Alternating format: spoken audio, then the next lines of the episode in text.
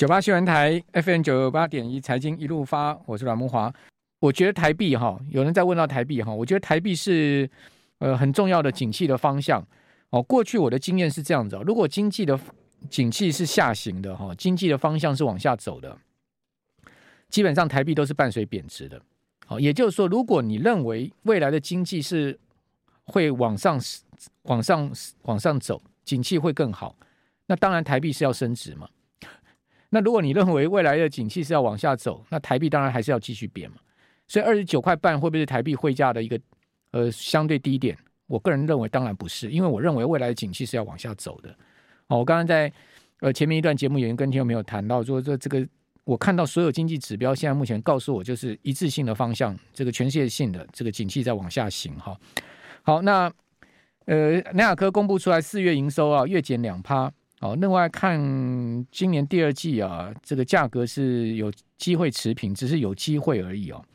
那另外南亚科的年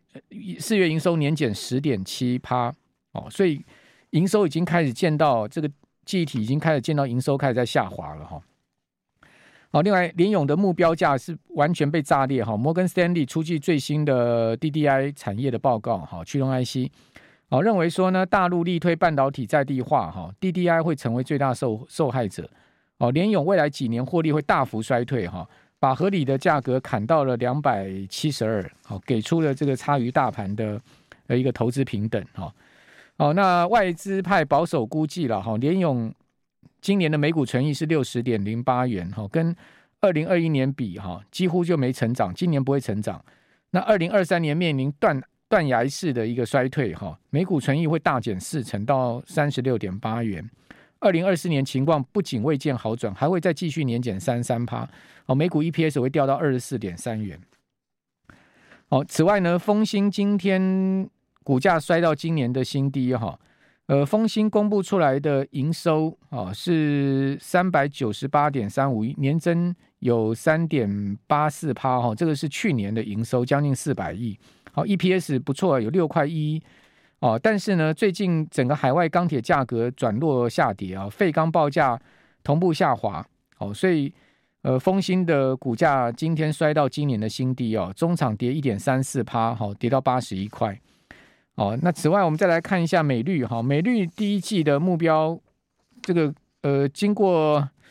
这个就金控旗下的投顾啊，把美绿的目标价升到一百零五块哈，就认为说美绿的这个毛利率回升速度优于预期，哦，维持买进平等，哦，所以呃最近看到这个法人给出比较好的报告，像这个美绿算是其中一档哈，哦，但给出比较好的这个平等，不代表说它股价一定会涨哈，哦，那另外首季最旺群电三绿三升，每股哦第一季 EPS 是一点九三元，所以群电的状况还是还算是不错。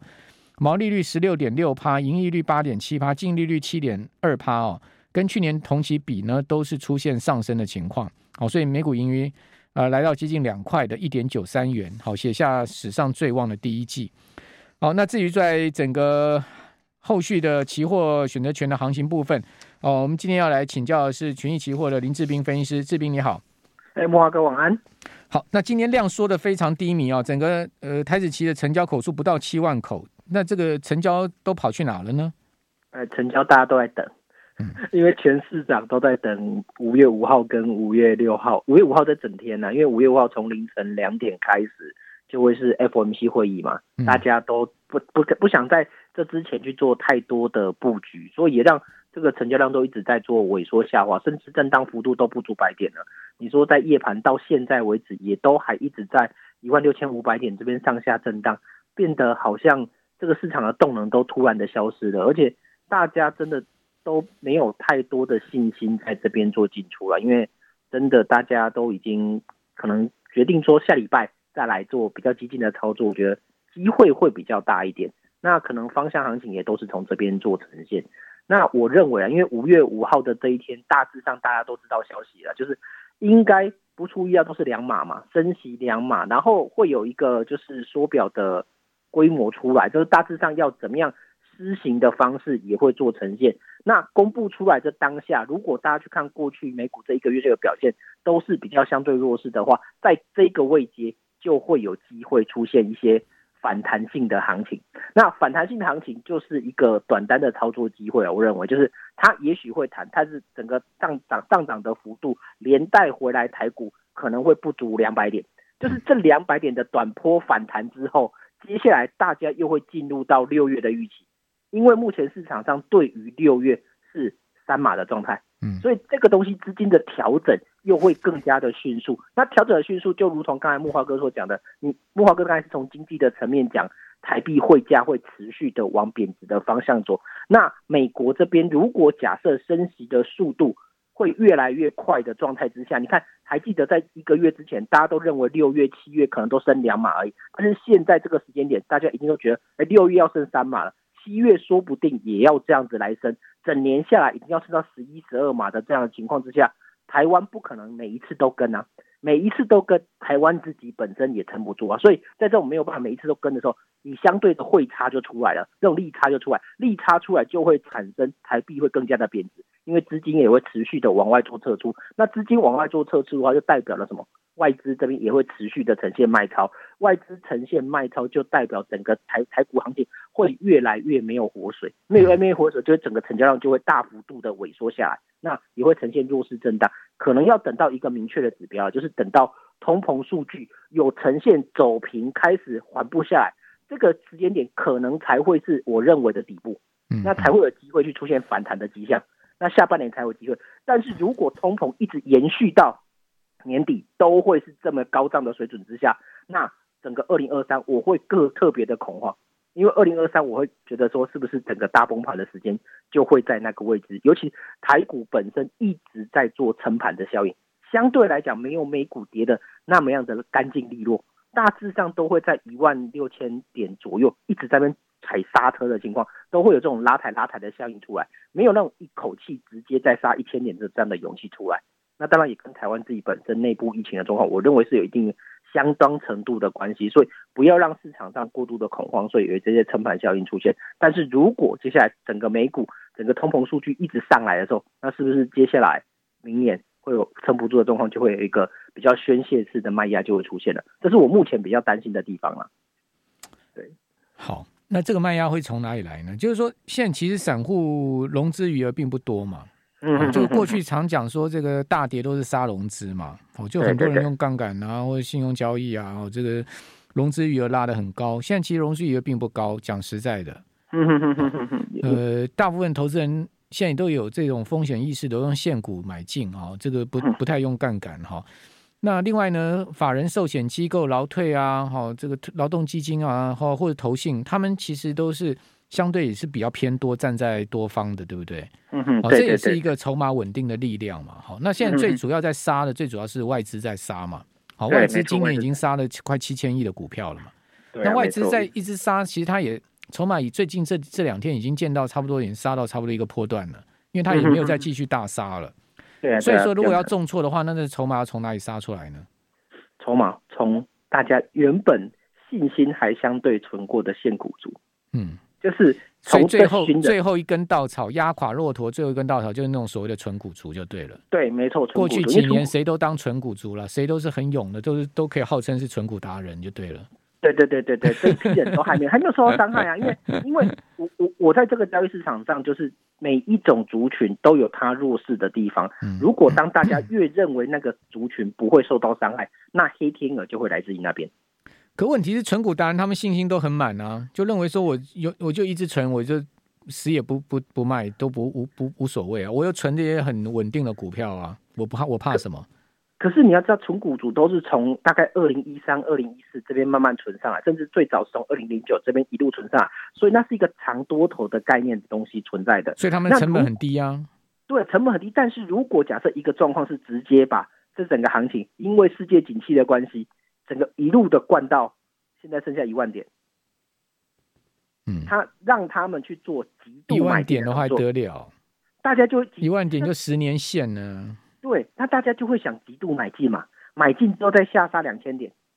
大家就会失望性卖压。我觉得，我觉得大卖压就上市贵大股东了。对，讲白话一点了，他们谁谁谁股票有他们多？也是也 是，真的真的真的，他们看状况不好不逃才鬼嘞。对啊，逃了之后就会连带性的引发这些东西出来。那 对啊，真正的卖压是上市贵大股东了。嗯哼哼哼，对不对？这个应该是对对对。谁有他们股票多啊？没有，应该都没有。他们如果真的要跑的话，那还得了。好，我们这边先休息一下，等下回到节目现场。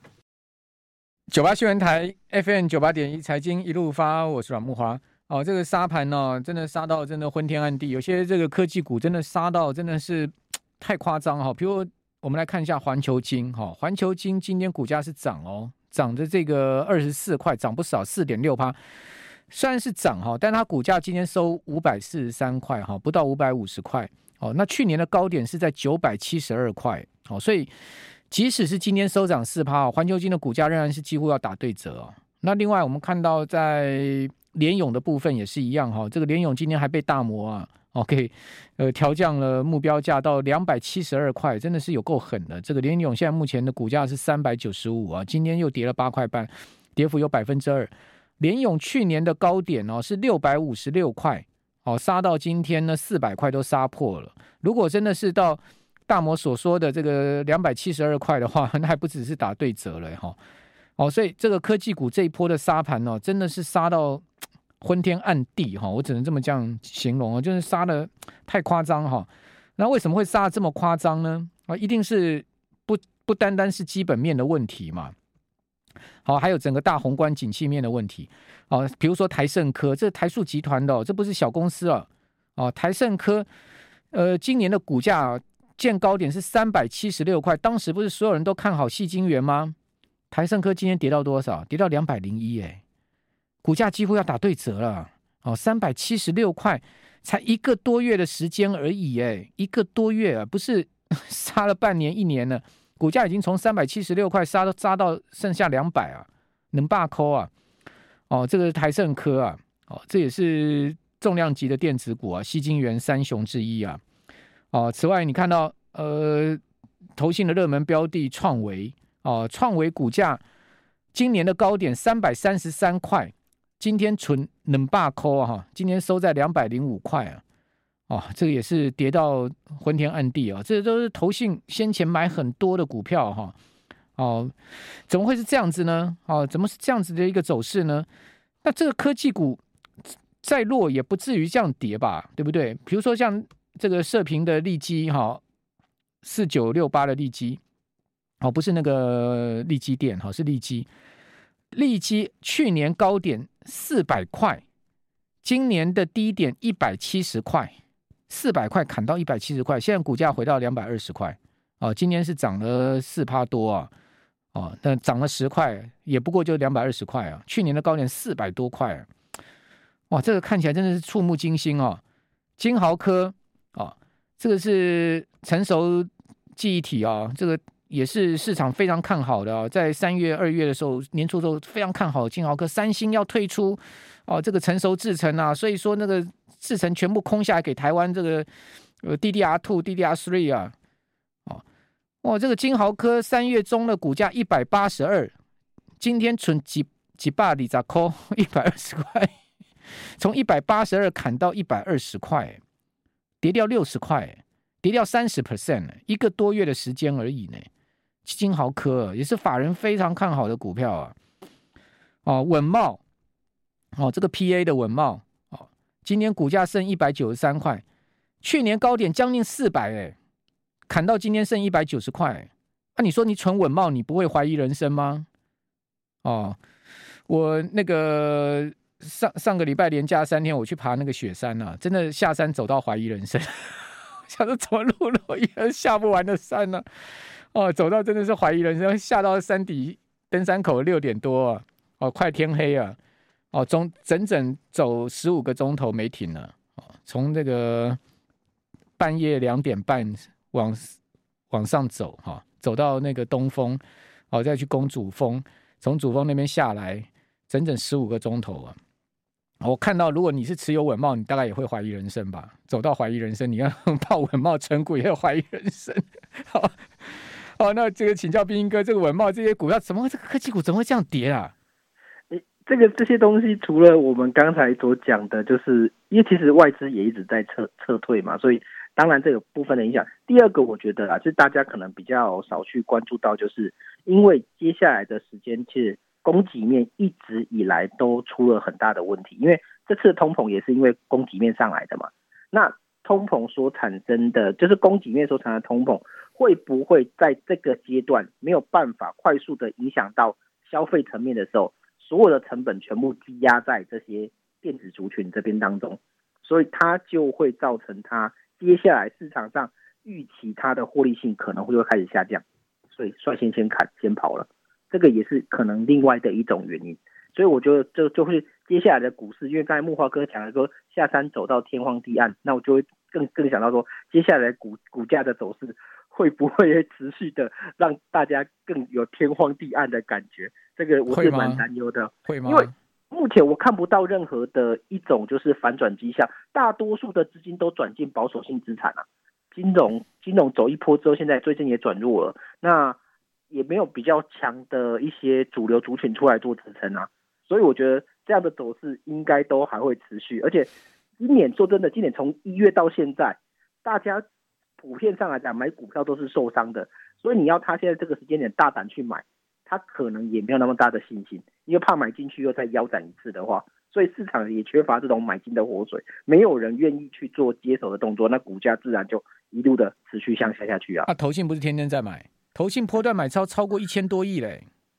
可是这个买超跟外资卖超七千多亿还是差很多啊！啊，一般的散户投资人没有信心去买的时候，他如果转进 ETF，大部分就是 ETF 买出来的，那这个也没有多少啊。因为如果假设这些投信本身来讲，有很多是被动的。你你们现在期货业界哈，你们期、嗯、你们现在期货业界怎么看行情？整体啦哈，这个期货期货界你很很熟嘛？大家现在共同的看法是什么？嗯期货到目前，我我认为到到六月都大家都是看比较弱势的，都是直接看回跌的。甚至从我们从三月从升息到六月第二次的，就是六月十五号那个 FOMC 会之前，大致上我们都是看回档的。所以我们会看得很保守，就是整个连股市这边科技类股，我们都会跟投资朋友讲说，不要去太过的琢磨。那可能做一些期货的空单或者选择权的布局，可能会比较好。大致上大家都是这样看的，都没有人在做基金的布局。操作模式，因为真的目前我们看不到太多反弹的迹象了，因为没有没有任何的因子存在，连连连我们常常在看的一些筹码数据，大家都在退潮啊。嗯，对啊，对啊。所以有什么样的筹码数据告诉你在退潮？就是你现在目前的外资整个布局来讲，你看之前的空单都还很多，现在的空单越来越少。对啊，哎，这个空单看起来是好消息，对不对？对啊。但是实际上你要讲它现货卖出那么多，啊，是不是代表它现货它需要避险的越来越少？嗯，所以这个，这个它现货还部位还是很大的部位啊。可是很大的部位相比起来，期货本身来讲，你看它以前很大的部位，它需要可能两三万口的空单来避。它其实这个东西有很大的一部分不是判断方向的，它是简单讲，它是在做避险的布局。但是因为它现货一直会出，它本身的这个比例越来越低的时候，它它就不需要那么多的空单避险。所以大家有时候不要去看单纯看那个净值，而是多多去看一些它目前布局每一天的多空变化。嗯，最近来讲都很常出现，就是多单增加一点点，就空单就增加很多出来，就是类似像这种比例会一直变化，变得比较相对的弱势，它的这个比值一直往下掉。好，所以它它就会变得比较弱势一点。那美股高盛说美股五月会反弹一波。那美股如果高真的被高盛说准了五月反弹一波的话，台股也会跟着弹上去。那是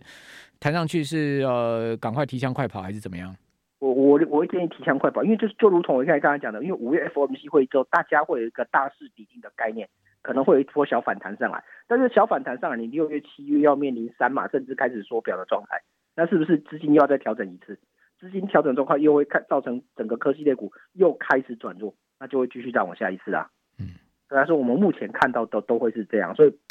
即便反弹，我的反弹幅度也不会太高，不用想说去会有可能创高的可能性，甚至我觉得连季线都有可能碰不到。嗯嗯嗯，对啊，这我我目前看到的是这样的情况。嗯，彬彬哥，你会不会太悲观了？呃，没有，身为期货人不太不太会就是太过乐观看待股市，你知道吗？因为这是我们 我们训练下来的状态，我们我们我。但是我要跟投资们讲，我们我要讲老实讲，就是我们本身会比较属于中性，在偏空一点点。嗯嗯，就是我们看世界，尤其是我因为我个自己个人是从两千零八、两千九也出社会的人，所以我真的看到那种三九五五的那种状况，当时候的社会氛围，所以我自己本身会比较保守这种情况，而且经过这段时间大概将近十三年、十四年，没有所谓的大空头行情出现了。嗯，那是不是接下来有机会再出现一个？尤尤其是现在的很多的投资人，尤其在股票的投资人，太相信多头会一直存在了。嗯，